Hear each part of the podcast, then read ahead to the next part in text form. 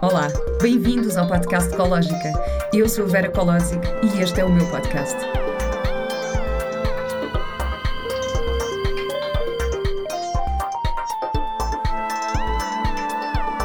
Com o apoio da Pivita.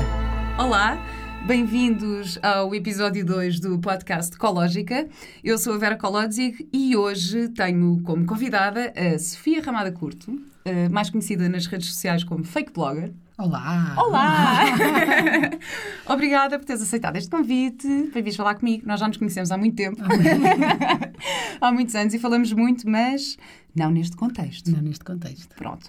Um, a Sofia é realizadora. Eu conhecia ainda quando era assistente de realização. Nas novelas? Nas novelas. Éramos muito pequeninas todas. Éramos muito pequeninas.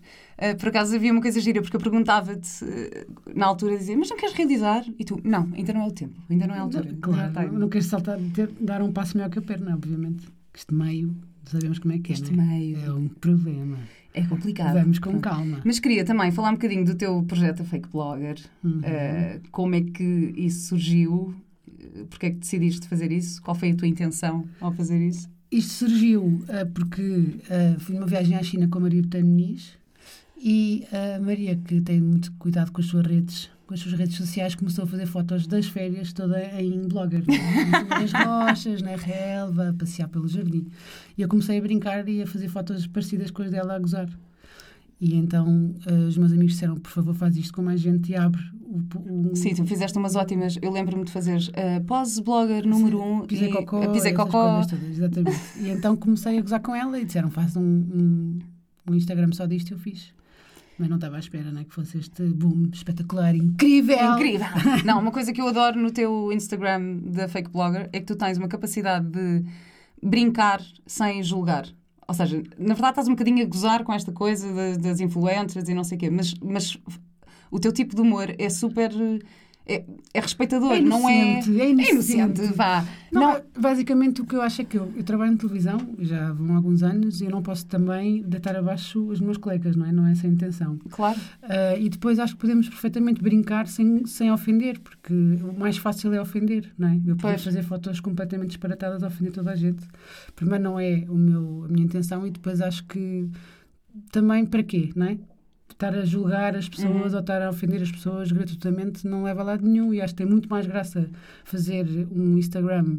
a parodiar as fotografias dos famosos do que propriamente a gozar, que isso é o mais fácil e isso é capaz de haver Sim, e alguns- hoje em dia usa-se imenso a internet para, para criticar e para, para julgar e para, para isso, para- comentários às- muitas vezes negativos. E, e o que eu acho giro é que tu não pões a coisa de uma forma muito positiva Sim, eu também e inteligente, porque Claro, não, e muito inteligente. obviamente. Não, porque tu tens uma forma, a interação que tu fazes com as fotografias, eh, isso. Para mim são as minhas preferidas. Eu Aquela, adoro sim. aquela, por exemplo, a, a da Jéssica com a língua grande e tu congelado. Sim. Um, Da aquela Ribeiro, da Sofia Ribeiro é ótima, ela com o dedo no nariz. Tem que ver o Instagram para perceberem do que é que estamos a falar. Mas, mas acho que tu és ótima a fazer isso. Obrigada. Vera. Pronto, era só isto. Era só isto, pronto, pronto. É espetacular. Não, pronto, entretanto, este projeto tem estado um bocadinho parado porque eh, tiveste uma situação na tua vida Que eh, me deitou um- abaixo. que te deitou muito abaixo. Pronto. Então, vou explicar para os Sim. senhores ouvirem, não é? Sim. Então, em, no ano passado, em fevereiro, o meu irmão, nós somos só dois irmãos, teve um acidente de carro ah, muito grave, teve em perigo de vida ah, há algum tempo, mesmo os médicos a dizerem-nos que vamos fazer tudo para salvar, mas não sabemos, não sabemos se vai ser possível. Ahm, e eu fui-me completamente abaixo porque na altura tinha 40 anos. E eu acho que o que é 41, mais eu. de fora neste acidente é que não é. eh, Ou seja, não é um acidente de carro nem porque estava a chover, nem porque, nem porque estava bêbado, nem porque. Exatamente. Foi a forma. Portanto, vou descrever o A, acidente um bocadinho. azarenta, azarenta que aconteceu, sim. Eh, Exato. Vou, Sim. vou descrever o acidente. Isto é uma coisa um bocado para os mais sensíveis. Eu, eu, eu fiquei super impressionada quando eu vi, porque foi projetada uma peça de um, Caminhão. de um caminhão que entrou, ele estava a conduzir e entrou pelo vidro da frente, atravessou-lhe o maxilar Rasgou-lhe da, da ponta do nariz até atrás, a- atrás da cabeça. Uhum. E hum, foi uma peça de um caminhão. Nós, a polícia tem a peça. Ah, o meu pai estava ao lado dele, porque só por isso foi ainda pior. Uh, e o meu irmão, uh, infelizmente, caiu praticamente morto ao lado do meu pai que estava a conduzir. Atrás dele, no banco de trás, estava um senhor da Remax a quem temos que agradecer para sempre a vida do meu irmão, porque o meu pai virou-se imediatamente para o meu irmão a socorrê-lo e nem se lembrou que o carro estava em andamento. E foi o senhor da Remax que ia angariar uma casa que os meus pais têm em Sesimbra, que disse ao meu pai: Zé, trava o carro porque vamos morrer todos. Ele, meu pai acordou do pânico, travou o carro e ficaram em segurança. Sorte das sortes, atrás vinha uma enfermeira do, dos bombeiros que estava de folga que o imobilizou e no, sentido contrário, no sentido contrário parou uma, um enfermeiro do INEM que estava de folga também e que salvaram. Só esses dois, duas pessoas e o senhor do Eu fico arrepiada só a ouvir esta história. Pronto, É- e eu na altura tinha 41 anos e, e sempre tive uma vida espetacular, como tu sabes, Vera. E, a minha mãe E não só tens uma vida espetacular, como és, és, és mesmo daquelas pessoas que entram numa sala e consegues pôr toda a gente bem disposta e toda a gente a rir. E... Mas é verdade, tens- eu acho que todas as pessoas que te conhecem sentem isto. Sim, eu, eu acho que não posso ser modesta nessa. Ai, não sejas. E então estava a dizer que, como em 41 anos de vida, claro que tive perdas, tive avós que morreram, essas coisas, tive problemas de amor, estou como todo todos nós. Só que de facto era, sempre, não, sempre fui uma vida muito feliz e não tinha muitos problemas a que, que me pusessem deitar assim abaixo. E esse problema, aos 41 anos, de repente, tu olhas para o lado e pensas, bolas. hum, minha vida afinal neste momento não é tão feliz como eu gostava que fosse e então fui-me completamente abaixo os meus pais também passaram por um período hum, chato entre eles. O meu pai ainda hoje está muito traumatizado com esta Claro. situação. O meu irmão, hoje em dia, passado um ano, eh, já, já fala contra todas as expectativas, já fala e já anda. Não tem ainda pensamento, um pensamento muito certo, não tem discurso direto, ou seja, ele cumpre as ordens que tu pedes e ele cumpre, mas se lhe perguntares o nome das coisas, ou o meu nome, ou o nome da minha mãe, ele não sabe. Portanto, não consegue rela- aquela gaveta de relacionar hum, os objetos e as palavras eh, com o pensamento, ele não consegue ainda. Mas é um caminho que provavelmente todos E mesmo assim, o sítio onde. Nem, Foi do lado foi mesmo, esquerdo. mas foi mesmo contra todas as expectativas, Sim. porque na altura ele, ele, teve em coma, ele ficou em coma, Ele ficou em coma dois dias só. Os médicos hum, mas nunca ninguém achou que ele fosse sobreviver. Sabes sequer. que nós fomos, eu, o meu pai e a minha mãe, fomos super protegidos porque os médicos nunca nos disseram, nós os três, que o meu irmão não ia, não ia sobreviver. Hum. Sempre nos deram esperança, que foi muito importante para nós. Ahm, porque eu acho que se eles tivessem dito, nós os três, pelo menos, olhem, o Duarte não vai sobreviver, acho que tínhamos caído numa depressão gigante, os três.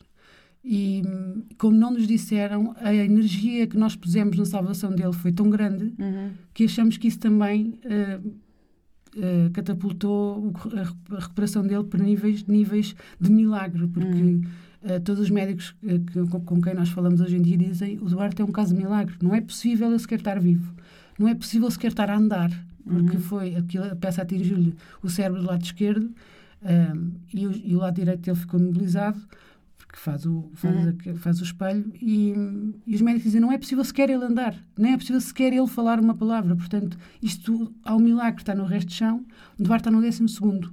É incrível.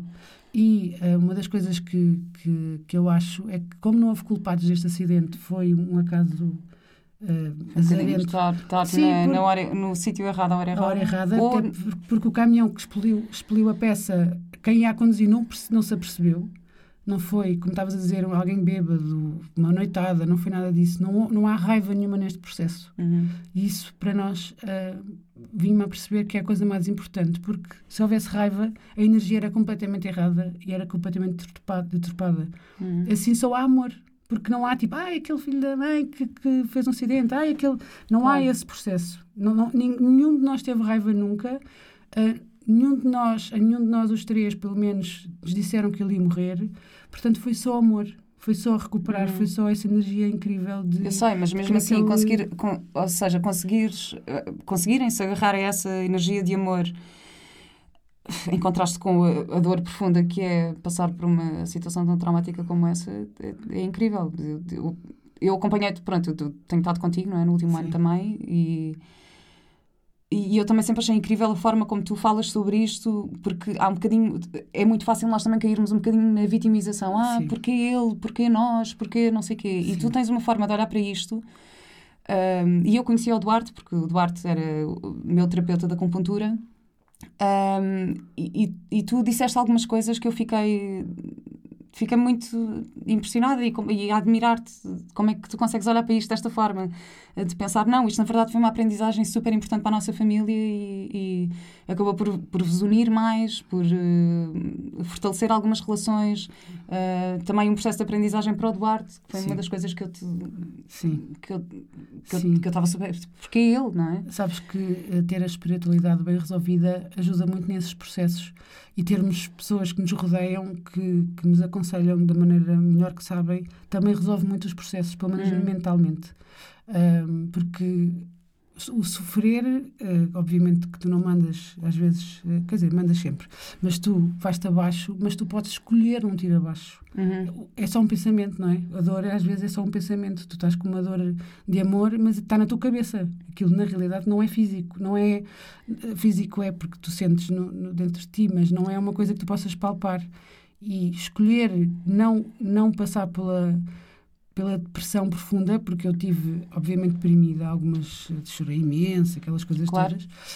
Um, mas uh, uh, eu, eu consegui escolher não estar profundamente uh, triste, triste e escolhi, sobretudo, o meu irmão em vez de mim. Ou seja, uhum. eu escolhi a cura dele e não a minha, a minha dor, porque eu não era o, o, o a protagonista da história, uhum. percebes? Eu podia cair numa depressão gigante, ficar em casa a chorar e, e, não conseguir ultrapassar isso. Mas eu não era a protagonista da história. Eu não podia dar aos meus pais, que estavam tão uh, claro. embaixo, e ao meu irmão, sobretudo, essa energia e não escolher essa energia.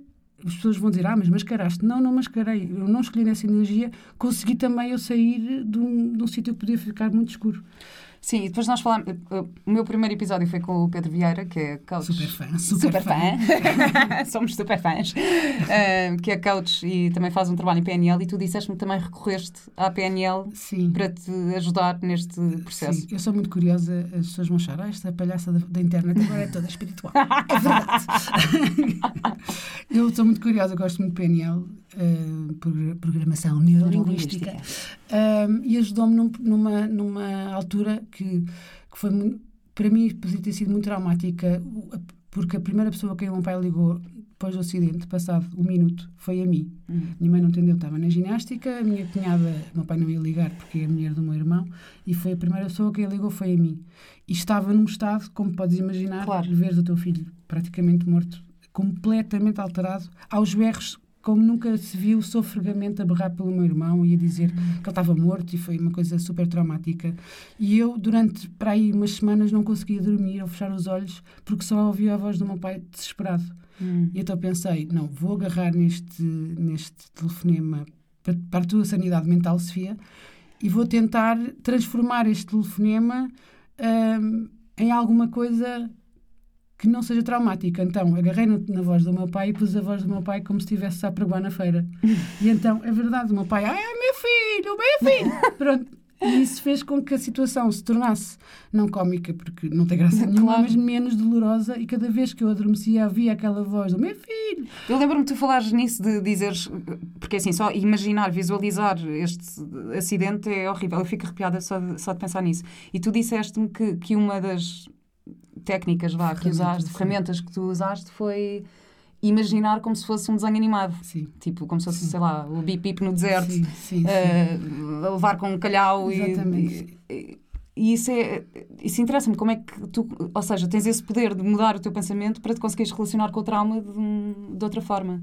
Porque eu sou espetacular. É espetacular, é verdade. porque pela minha sanidade mental tive que fazer isso. Uhum. Eu também tenho uh, uh, ataques de ansiedade a conduzir Hum. Também uso, a mesma técnica. Mas passaste a ter depois disto ou era não, não, não, já, já tinha, tinhas? já tinha, sim, já tinha. Uh, porque uma vez uh, deixei, uh, estava a trabalhar e não comi durante o dia todo porque esqueci-me, que é uma coisa inédita hum. na minha vida. Um, e quando ia para casa de carro ia desmaiando porque não tinha, estava fraquíssima, claro. não tinha atenção super baixa. E a partir desse dia para a frente achei sempre que ia desmaiar quando passava naquela estrada. São traumas. E eu fui ler coisas como ultrapassar estes traumas, porque estava a ser ridícula. Era muito real o que estava-se a passar no meu corpo, porque eu sentia tremores, só ataque de ansiedade. É, porque eu, também eu tive ataques de ansiedade, comecei a ter ataques de ansiedade aos 27 anos e estive em palco, um espet- estava a fazer os 39 Que graus. horror. Estava a, ter, a fazer os 39 de graus e já estava a fazer o espetáculo pá, há três meses, já estava há três meses em cena. E entrei na segunda parte e não sei porquê, de repente começo suores frios a achar, eu vou desmaiar, eu num espetáculo no casino, assim, vou desmaiar à frente de 350 pessoas. Oh meu Deus, oh meu Deus, começa a minha respiração, começa a ficar ofegante, não sei o quê. Pronto, e depois consegui, não aconteceu nada. Claro. Mas o que é que aconteceu? A partir desse momento, sempre que eu entrava em cena, segunda- naquele momento na do espetáculo, parte. na segunda parte, eu achava vai-me acontecer qualquer coisa. Sim, é o que se passa Pronto. comigo. E tinha, tinha um bocadinho essa. eh, como é que eu resolvi isto? Pronto. E, e o ator estava a trabalhar comigo, que era o Samuel Alves. Eh, tomava os, os florais de barro. Ele disse: Ah, tenho aqui que são uns florais para a ansiedade e não sei o quê. E eu comecei a tomar aquilo e aquilo começou Claro, até a resultar. e na altura eu até falei contigo, e até foste tu que me recomendaste uma terapeuta de, de florais. a Sofia, uma terapeuta de florais que, que foi. e Pronto, e claro que isto é um bocado controverso, porque as pessoas dizem, ah, isso é pozinhos mágicos, ou é da tua Não cabeça, ou é não sei o quê. Não interessa. Para mim resultou. Claro. Uh, e o que é facto é que esse, pronto, eu tive ataques de ansiedade, mas foi ali um período muito curto da minha vida. Não, não, não voltei a ter, porque depois com ela fiz um trabalho de memória, tentar perceber o que, é que se que, passou. o que é que se passou, o que é que a minha fisicalidade naquele momento do espetáculo me trazia, uh, que me provocava esta reação. Sim, E a partir do momento em que eu resolvi isso, não voltei a ter. claro. Pronto. Apesar de ainda ter os meus florais na mochila. Tenho os Não meus vale já florais. Tenho sempre os meus florais comigo. Claro, claro. Um, e, e pronto, e lembro-me de, de por acaso falar contigo. Portanto, também não eras propriamente uma pessoa Não. cética. Zero, e- zero. Não, eu, eu sou daquelas pessoas que é, é o quê? É tudo. É comprimidos, é florais, é homeopatia, é tudo. É, é ayahuasca, é voodoo, é o que. É o que resulta para É o que resultar, obviamente. E a conduzir, eu comecei a usar a, a- a técnica de pôr a música do Benny Hill, sabes qual é? Taran, taran, Sim, sim, sim. Deu o teu ataque com o Benny Hill, é só ridículo. Pois, claro. Tenta lá ter o ataque de, de pânico com a música do Benny Hill. Não dá, não é? Isso é de chorar uma, a isso é uma grande dica. É, não, é, é sério, é, é, é tirar-te da situação e ver-te de fora. Que é, Uhum. ai, ai, te mandar uma coisa, aquilo. E tu pensas, estás a ser ridícula. é? Claro. E outra coisa que eu também faço, que às vezes, obviamente, também tenho alguns ataques de ansiedade com. com vezes tive um ataque de ansiedade no cinema, é só porque eu, eu acho que eu, eu, eu acho que tenho ataques de ansiedade quando o meu corpo sente que não pode sair da situação. Uhum. Mas tu podes sempre sair de todas as situações. Claro. E agora, uma coisa que eu faço O teu corpo à tua cabeça, não é? Exatamente. Eu sou realizadora e já tive ataques de ansiedade na Regi, a realizar um programa e, pensar. E começar a arranjar na minha cabeça ferramentas e, e arranjar pontos de fuga, que é, vou pedir ao meu colega do lado que está a fazer aqui a mistura, se eu me sentir mal para ele ficar aqui. E, se- Uhum. e se eu lhe disser, eh, imagina, Miguel, se me der uma coisa ficas a realizar, se eu fico, eu ataque passo imediatamente. Pois, claro. É só aquela coisa do, ah, é que há sempre fuga. Estás de carro, paras o carro. Uhum. Pronto, no avião não dá, não é? Pois, não podes avião, saltar. pronto, avião. Mas ah, para mim resulta ah, agarrar na situação e torná-la um bocadinho ridícula, porque eu acho que a tua cabeça, cada vez que tiveres esse, esse gatilho, fica, opá, ridícula. E depois, o meu problema é, vou desmaiar. E nunca desmaiei na vida.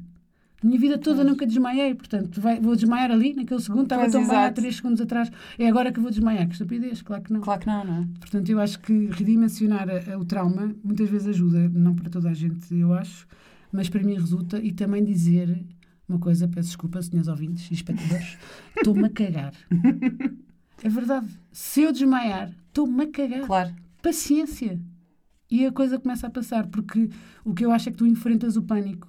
Porque, porque o, que eu sinto comigo é o ataque de pânico, pânico ansiedade. É uma coisa, parece o diabinho, di- diabinho mau que está dentro da tua cabeça, que é vais desmaiar, vai estar uma coisa. Tu também disseste que usas como que usas também uma das ferramentas que usas é dar vozes, eh, Sim, sim, dar sim, vozes ridículas a esses pensamentos. Sim, sim, sim. E, e, e- e resulta porque tu, ah, lá está, redimensionas o problema e começas É. a fazer um teatro na tua cabeça e que já fizeste um teatro tão grande que já te esqueceste porque é que estavas em pânico. Uhum.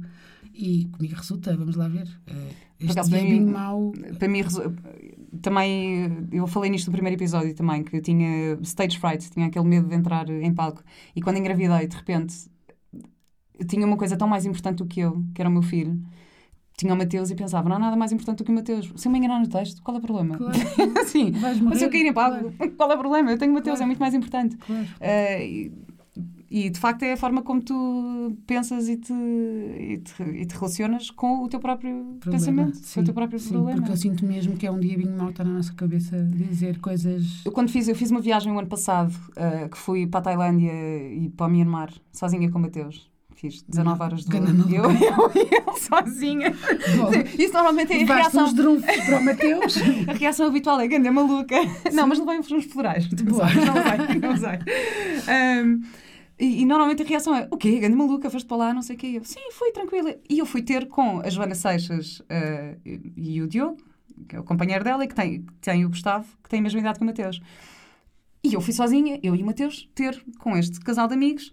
E eu cheguei lá e o Diogo, da Joana, disse: ah, Bem, Vera, bem, ganda maluca, tu és muito corajosa, então vieste sozinha com ele. E eu: Sim, então e se te acontecesse alguma coisa? E eu: Olha, assim, Não olha, nem me passou pela cabeça. E ele disse: Não, é que não, eu vim, ele a dizer, eu vim com a Joana no avião.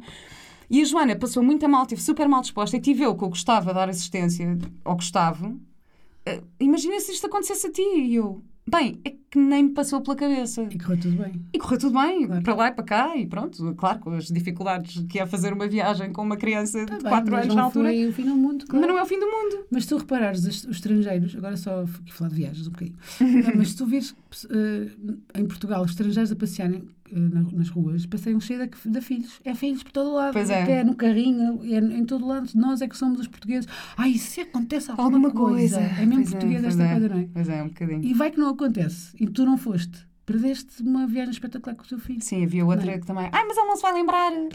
Está bem, mas alguma coisa há de ficar. Claro assim, que eu fica, acredito claro que. fica. Mas lembras tu? E lembro-me eu, e foi teu filho, incrível. claro. E, e, e ele, acho que ele agora tem 5 anos, pronto, e há coisas que ele se lembra, e eu acho que vai ficar uma semente qualquer de, E, e desta lembrar das histórias que experiência tu vais contar. e das histórias que eu vou Claro. contar, eu acho que ele se vai E lembrar. das fotografias, obviamente. Mas isto para dizer que nem sequer me passou pela cabeça o pânico do avião, por exemplo. Não.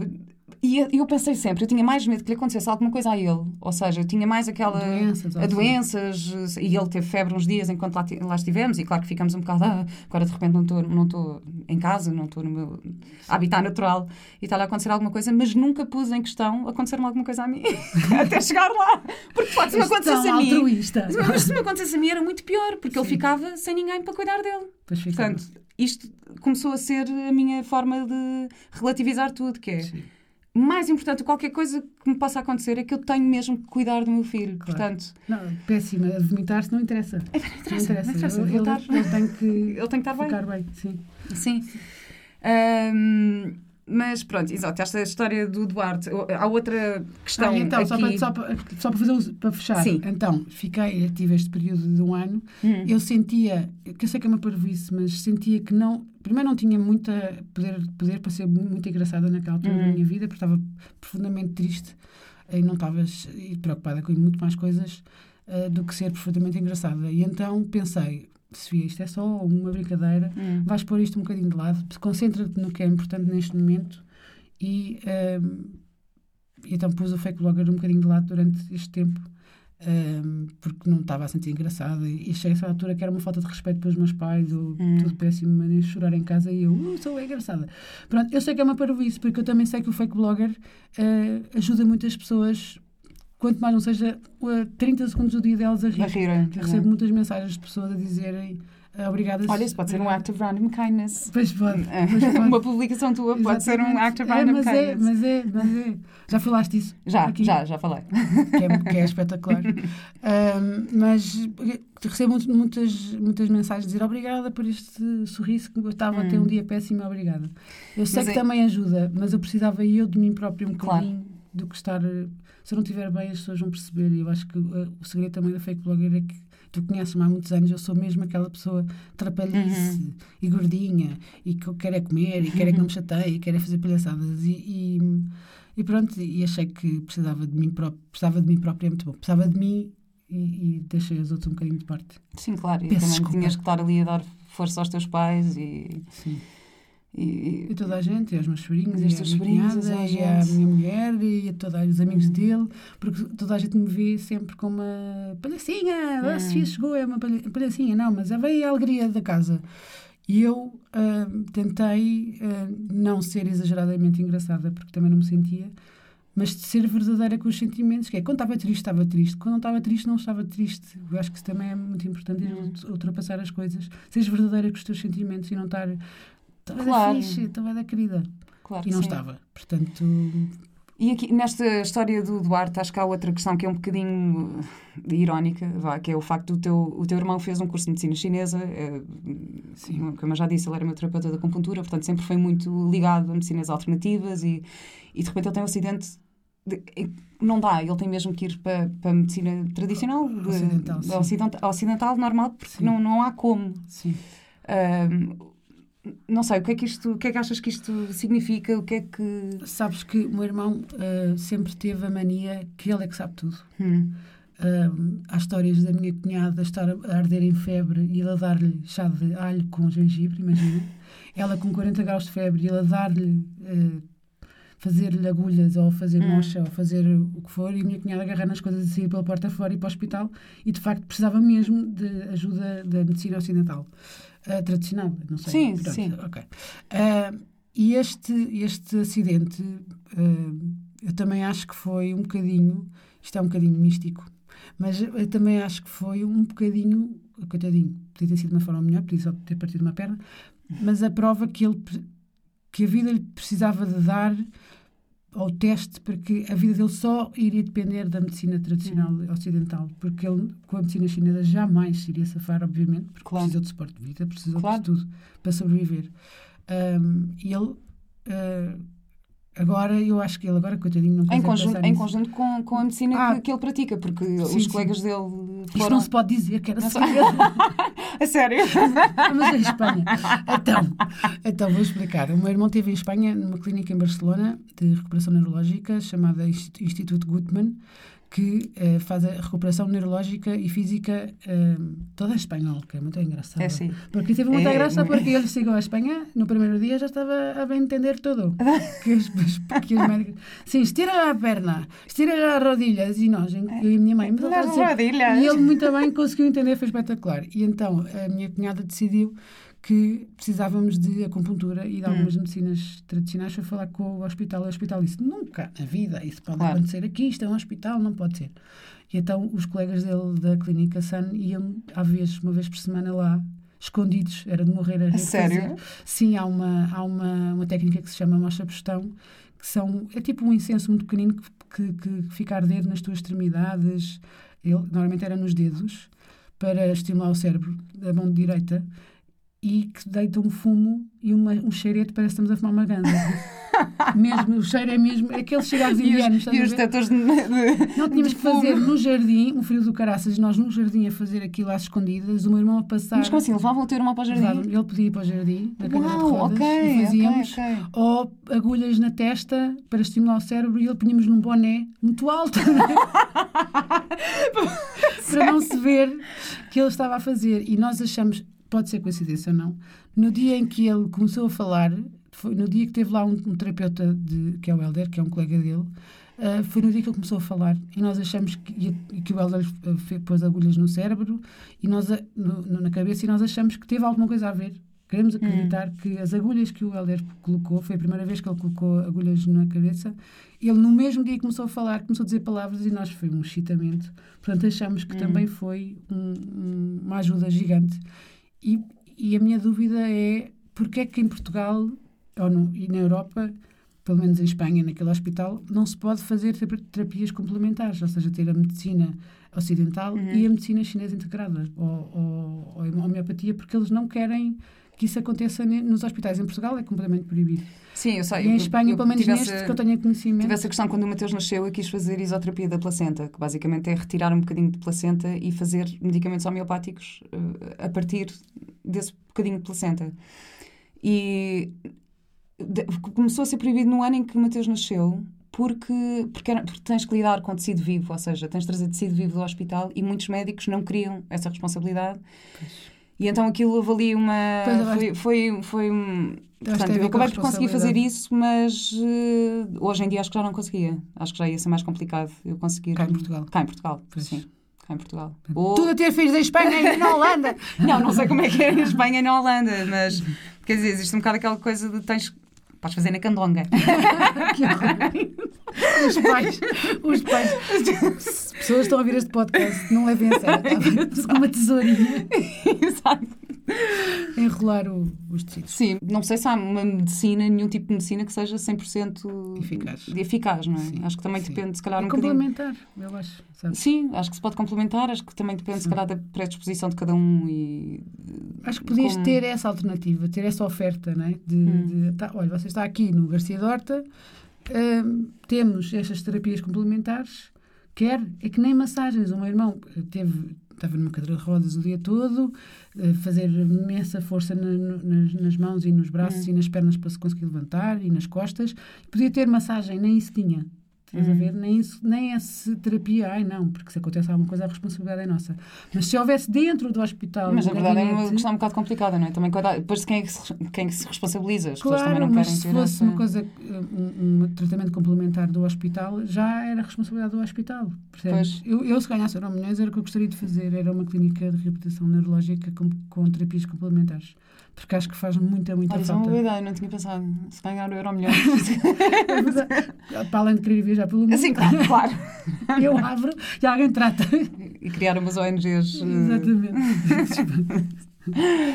E depois também tinha perguntar: tu és, és eh, religiosa?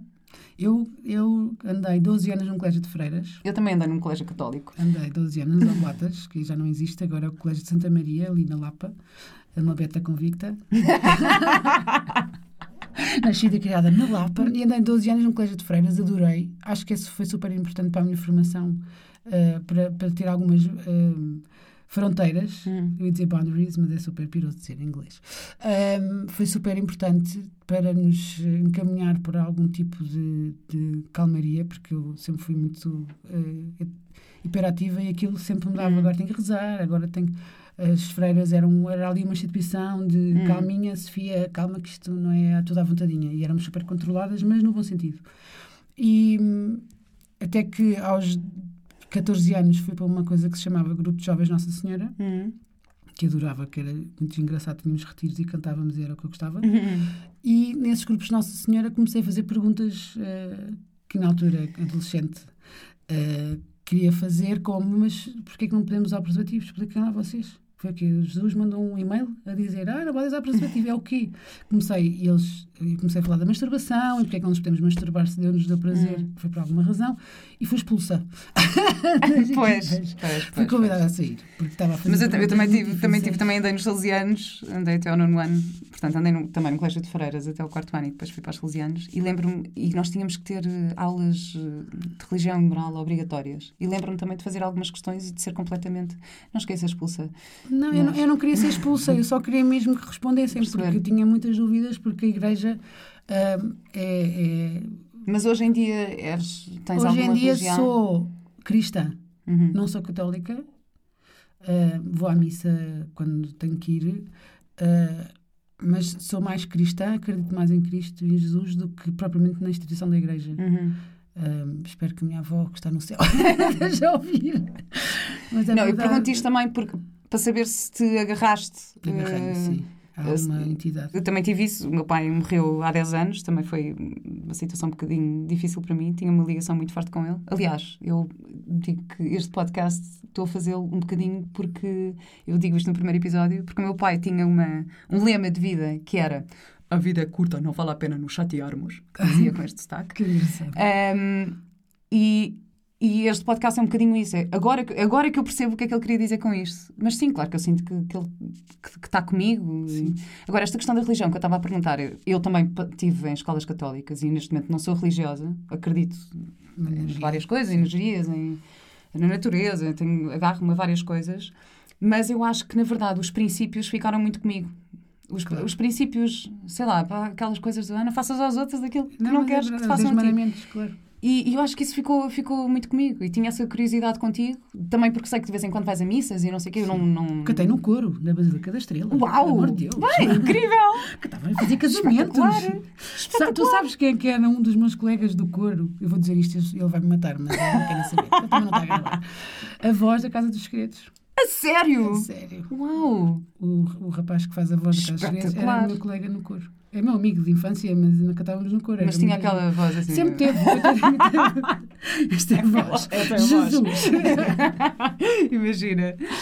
Mas, Pronto, e queria também pegar aqui noutro tema Diga, diga. contigo. Este que podcast tem cinco isto é- horas, não é? Não tem 5 horas, não. Temos, temos que acabar. Vamos, vou tentar ser muito rápida nisto. Mas tem a ver com o amor.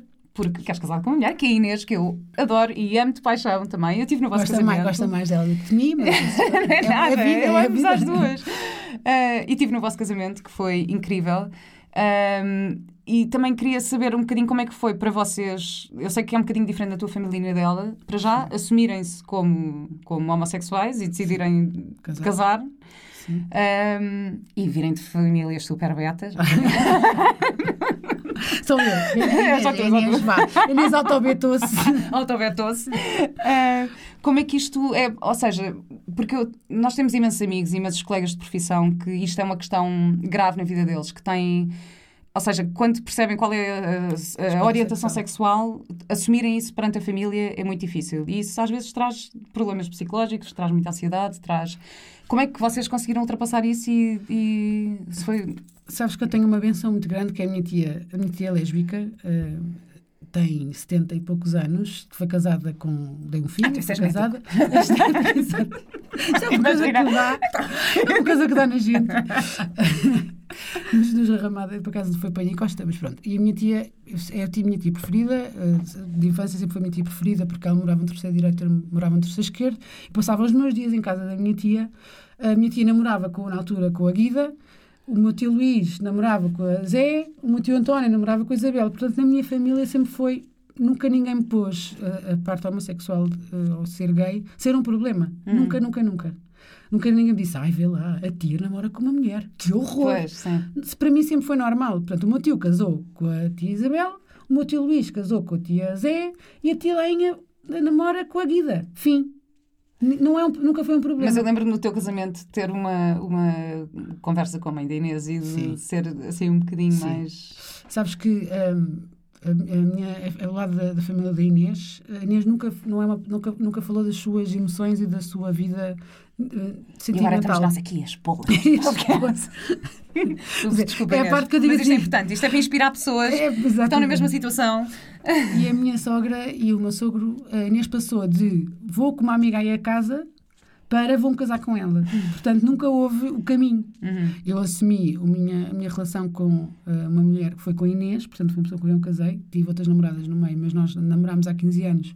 E, Essa é eh, uma parte muito interessante, porque eu conheci-vos no início, portanto, tipo, vocês tinham o quê? Eu 20? tinha 26 Vocês e a tinham Inês tinha 26? 22. sim, eu tinha pai de pronto, 12. 18. Eu tinha 12, eu tinha 12. 10 E lembro-me, e, e lembro-me de achar, ah, este casal é lindo, elas são lindas, e depois vocês separaram-se, estiveram separadas anos, 5 anos. 5 anos, e depois voltaram-se a reencontrar. Sim. E eu acredito mesmo que se reencontraram. Eu não sei, eu tenho esta crença também, porque agora estou com o Ruben, que também já conheço há muitos anos e que nos reencontra. Ou seja, na altura nunca tivemos o mínimo interesse um pelo outro e foi preciso passarmos por toda uma vida para nos encontrarmos Sim. na altura certa. E acho que vocês também têm um bocado disso, de, de porque é que não resulta a primeira e tiveram que Ainda passar bem. pela experiência Não, toda. ainda bem. Deixa-me só acabar aqui da, da, da, da minha sogra. Hum. Então, como eu disse, passar, a Inês passou de não ter ninguém a, ter, a ir casar com uma mulher. Portanto, os pais da Inês não faziam ideia, eh, ou não, não, não quiseram assimilar a ideia que ela era gay. Ahm, e a minha sogra, coitadinha, passou o período que a minha mãe passou durante anos, logo ali no caminho. Foi coitadinha, já disse. É porque a minha Claro. mãe, minha mãe, como tem uma irmã lésbica, para a minha mãe, eu quando contei à Claro. minha mãe, aliás, foi a minha mãe que me perguntou, mas a Inês está sempre cá em casa, são namoradas, e eu comecei a chorar, somos namoradas. mas estás a chorar porque estás tão feliz, não vale a pena estás a chorar. Vá, anda lá jantar a casa. E eu fiquei, então, mas já está. Muitas vezes o problema do- de nós nos assumirmos está aí na nossa cabeça, não está na cabeça de quem, de, de quem julga. Porque, Claro. porque há, há N de casos, eu quando me assumi para os meus amigos, eh, foi passado 10 minutos para aí, depois de ter dado o primeiro beijo, achei, quer lá saber, olha, agora vai, vai disto. Ahm, e os meus amigos disseram, a sério? Então vá, agora conta-nos uma novidade. Exato. E eu cheio de conversas ao espelho. Olhem, uh, aquela ensaio, não é? You talking Aconteceu-me uma, me? aconteceu-me uma coisa. Conheci uma pessoa que por acaso não. Foi logo, eu disse, olha, tenho uma namorada. E eles, ah, então, e vá. E mais coisas, novidades. E quase todas as pessoas que eu conheço que se assumiram perante os pais, foi assim. foi, claro que há um período ali de, de luto, digamos assim, de expectativas dos pais, mas depois a coisa flui muito bem. E, e com a Inês, coitadinha dos meus sogros, tiveram que fazer Hum. o período de luto. Durante o nosso casamento, percebes? Foi um choque. Minha mãe teve, eu, eu assumi há 15 anos e a Inês assumiu há 4 e casou passado um mês. Bem, Pronto. pois é complicado. Portanto, vamos dar complicado, é complicado. um aval Sim, vamos, sogros claro. que tiveram que... Mas estavas a perguntar o quê? Ah, que, nós, que nós somos almas gêmeas. Para sempre. Não foi isso que eu perguntei, mas. É, mas, mas no fundo é isso. Não sei, eu não sei se somos almas gêmeas ou não. A Inês é completamente diferente de mim. É muito em giro. Nós Vocês são lindas, vocês complementam-se imenso, eu adoro-vos. Tenho uma admiração enorme Manda-me calar, essas coisas. Estou a arrumar a casa, essas coisas. Não, e vocês também tiveram uh, a tentativa de serem mães. Sim, tivemos a tentativa. Tentamos... Foste tu que tentaste engravidar? Sim, porque a Inês não, não quer engravidar, também pelo- pelos ataques de pânico que tem, Hum. e, ou teve. Ah, mas eu tentei engravidar cinco vezes, ah, perdi duas gravidezes, ah, fizemos um teste de genética, porque não estava a dar resultado, fizemos um teste de genética em Espanha, isso nós foi tudo em Espanha, e o teste deu qualquer coisa como, simplificando, que os meus ovos poderiam desenvolver trissemias. Ah, aqueles ovos estavam cansados e eu pensei, Hum. Deus Nosso Senhor já me fez gay. não é? Deus Nosso Senhor, eu tenho as trompas obstruídas, porque também fiz um teste, um esterosalpingografia, que é um Ok. teste que injeta um líquido para os ovários ahm, para ver o, o canal, eh, onde é que vai andar aqui o, o esperma, e então, bom, tenho tudo obstruído, tinha que ser por FIV, que sou gay, já me deu um Mas teste eu lembro, eu lembro muito bem de- disto ser um, um, um sonho enorme na vossa vida e, e, e pronto, e depois tu também acabaste por ultrapassar ou aceitar. o- Oh, Vera, porque basicamente os sinais estavam evidentes, é? Vou insistir numa coisa. Claro. É que se fosse maior que, que eu, se este desejo, este desejo fosse maior, maior que a minha própria vida, eu tinha tentado, mas não era, percebes? Portanto, era uma coisa que eu queria muito, era um complemento à nossa relação e não, não era a razão da nossa relação, era um complemento. Se vier, fiz. Se não vier, fiz na mesma. Paciência. Choramos ali um bocadinho, principalmente pelos 25 mil euros que gastámos. Pois. Choras um bocadinho os 25 mil. Claro. Não, maldade. Não, não- tem preço, obviamente. Claro. Mas era um complemento. E não deu, não Hum. deu. Vamos ter outras coisas ótimas, com certeza. Olha, eu acho que a conclusão deste podcast e de tudo o que nós falámos aqui, acho que assim a grande lição aqui é agarrem-se ao amor, porque acho que tu és mesmo um exemplo disto, falar, ou seja, na situação com o teu irmão, na tua história com a Inês, na, na tua vida espiritual, tens essa, essa componente muito forte, tu agarras-te mesmo à energia do amor e isso faz ti esta pessoa incrível que tu és. é verdade, é verdade, é espetacular. Não estava à espera E- desta conclusão. Mas isto é lindo, eu acho que isto é mesmo a Colose. conclusão. Eu tô... Surgiu uma... Olha, saiu-me Mas agora. foi bem, foi bem. E tenho que te perguntar quando é que vais voltar a ter a fake blogger, porque acho que temos. Sim. Eu tenho, tenho, tenho alguns preparados. Tens? Ah, Tenho, boa, tenho, boa, tenho, boa, tenho alguns que a fazer. Boa. Sim. Boa, tá também bem. já chega, não é? Já Tenho que chega. começar a fazer umas fotos melhores para tu poderes gozar comigo, por favor. Faz favor. E só tenho uma última pergunta para acabar, que é qual é a tua ecológica de vida? Uau! Isso é muito bom. É bom, desculpa, é um bocado cheesy, mas eu acho bom. Não, olha, eu- o teu pai está muito a certo. É, é verdade. O meu pai diz uma coisa também que é uma coisa que é, isto é para ser bom. Estar aqui Uhum. é para ser bom. Se, tu, se não é para ser bom, não vale a pena.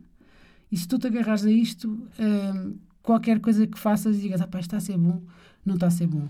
Claro, tens que medir, não vamos agora todos malucos a despedirmos dos empregos, mas isto é- Claro. esta vida é muito curta e esta coisa do, acidente do meu irmão, que foi uma, uma coisa de um segundo, fez-me ver, mas isto é mesmo curto. Pois é. É verdade. E não fazer dramas, porque isto é tão curto que bora lá. É como tu, Sofia Ramada, curto. Palmas e com esta terminamos. Pronto, com esta terminamos. Muito obrigada, Sofia. Obrigada, E eu. Muito pronto, bom. Até breve. Continuamos a conversa no jantar lá em casa. Boa.